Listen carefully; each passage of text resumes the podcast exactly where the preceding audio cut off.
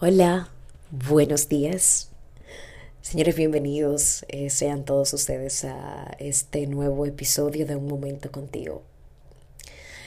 En el día de hoy quiero compartir eh, las palabras quizás más maravillosas que pueda decirles a todos ustedes después de tener unas semanas ausentes, puesto que experimenté eh, que no había experimentado esa experiencia de haber tenido pues el COVID-19 y literalmente pues eh, fue algo difícil.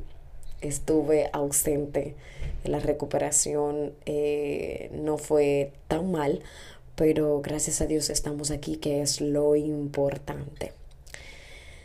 Señores, no sé si en algún momento de sus vidas ustedes se han visto en situaciones que ustedes dicen ya no puedo más, ya no quiero continuar, esto no es lo que yo pensaba, me quiero ir, quiero salir corriendo.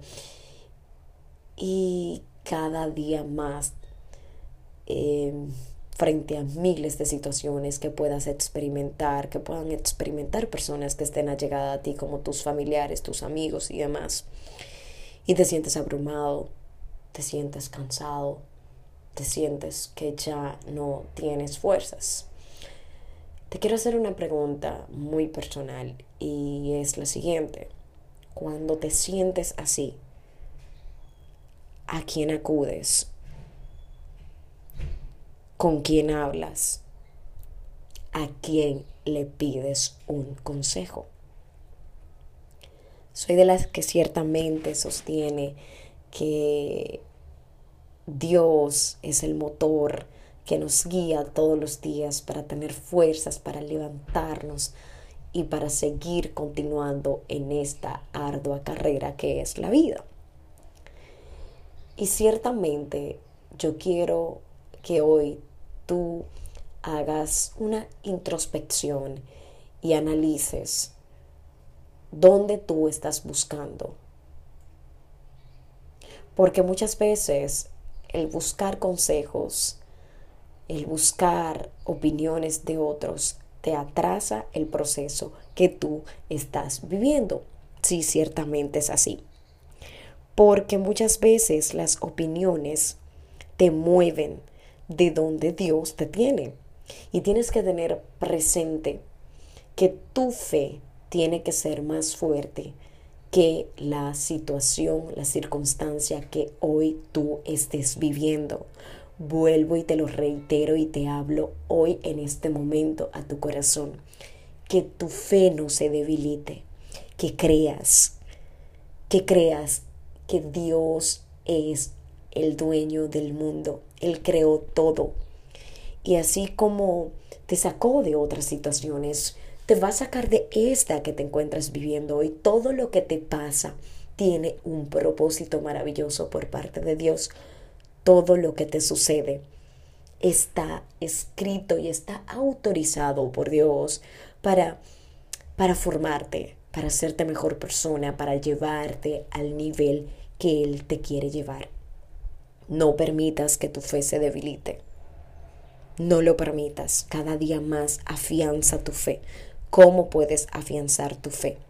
Creyendo, nutriéndote, escuchando la voz de Dios, encerrándote con Él, conversando con Él. No dejes de creer, hay un milagro que va en camino en tu vida y yo quiero que tú lo creas porque eh, ciertamente yo he vivido la experiencia, yo me rijo mucho por el propósito divino en mi vida, me rijo mucho.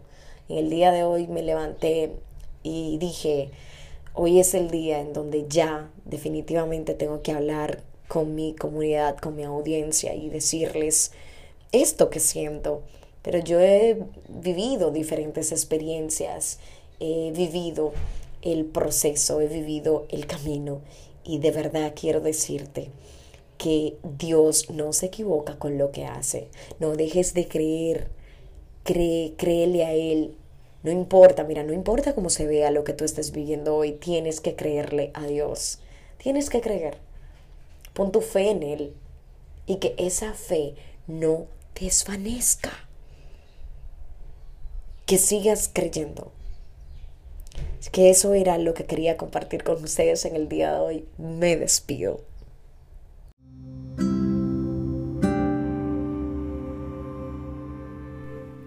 Hola, buenos días. Bienvenidos sean todos ustedes a esta entrega de Un Momento Contigo Podcasts. Hace un tiempo que estaba ausente por esta plataforma, pero ya estoy de regreso. Situaciones ajenas en términos laborales me habían imposibilitado venir aquí a compartir esas palabras con ustedes. Ciertamente dentro de la back and forth que estaba llevando en mi vida o que continúo llevando en mi vida por cumplir con todas las obligaciones que tengo, llegó un punto en el que me puse a analizar la paciencia, la paciencia como una forma de nosotros ser más capaces de aceptar ciertas cosas. En la vida hay que tener paciencia, tenemos que ser pacientes. Yo, de manera personal, les puedo decir que era de aquellas que si algo no me salía como yo lo quería en el momento, me impacientaba mucho porque todo lo quería rápido, que fuera de una vez al instante. Y no practicaba la paciencia hasta que ya llevo bastante tiempo entendiendo que esto es un punto focal en la vida de cada ser humano. No podemos vivir impacientemente queriendo hacer todo en el mismo día y esperar los resultados el mismo día de eso que tú estás haciendo o construyendo. Todo conlleva tiempo, todo conlleva sacrificio, de hecho. Y muchas veces nosotros mismos somos los que nos ensañamos, los que nos ponemos mal, lo que nos limitamos, nos ponemos pensamientos negativos en nuestra mente y decimos, eh, no, no, no, no, no, no, no, porque esto no salió de esta manera, yo no lo voy a seguir intentando, no lo voy a seguir haciendo. Y no, no está bien. No está bien porque eso lo que hace con nosotros es que nos limita y nos crea mucha ansiedad. Y cuando tú como ser humano te creas mucha ansiedad, te vuelves disfuncional. ¿Por qué? Porque no puedes funcionar de una manera bien. No puedes hacer las cosas como deberías hacerla, porque tu mente está constantemente diciéndote de una manera ansiosa lo que, lo que, lo que necesitas, pero que no te salió. Y eso no es saludable ni provechoso para ti como ser humano. Hoy te hago una invitación a la paciencia. Sé paciente, espera, espera el buen tiempo, espera el momento de Dios. Dios siempre actúa en medio de la paciencia.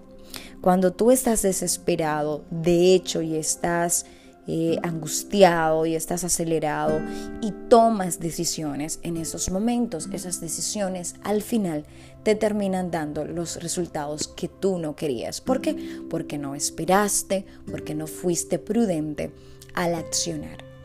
Te dejo estas palabras para que la medites en tu corazón y hoy decidas que cualquier eventualidad que suceda en tu vida, pongas todo en las manos de Dios y esperes pacientemente. Hay cosas, obviamente, que necesitan acción, pero hay otras en las que debes de tener paciencia y esperar.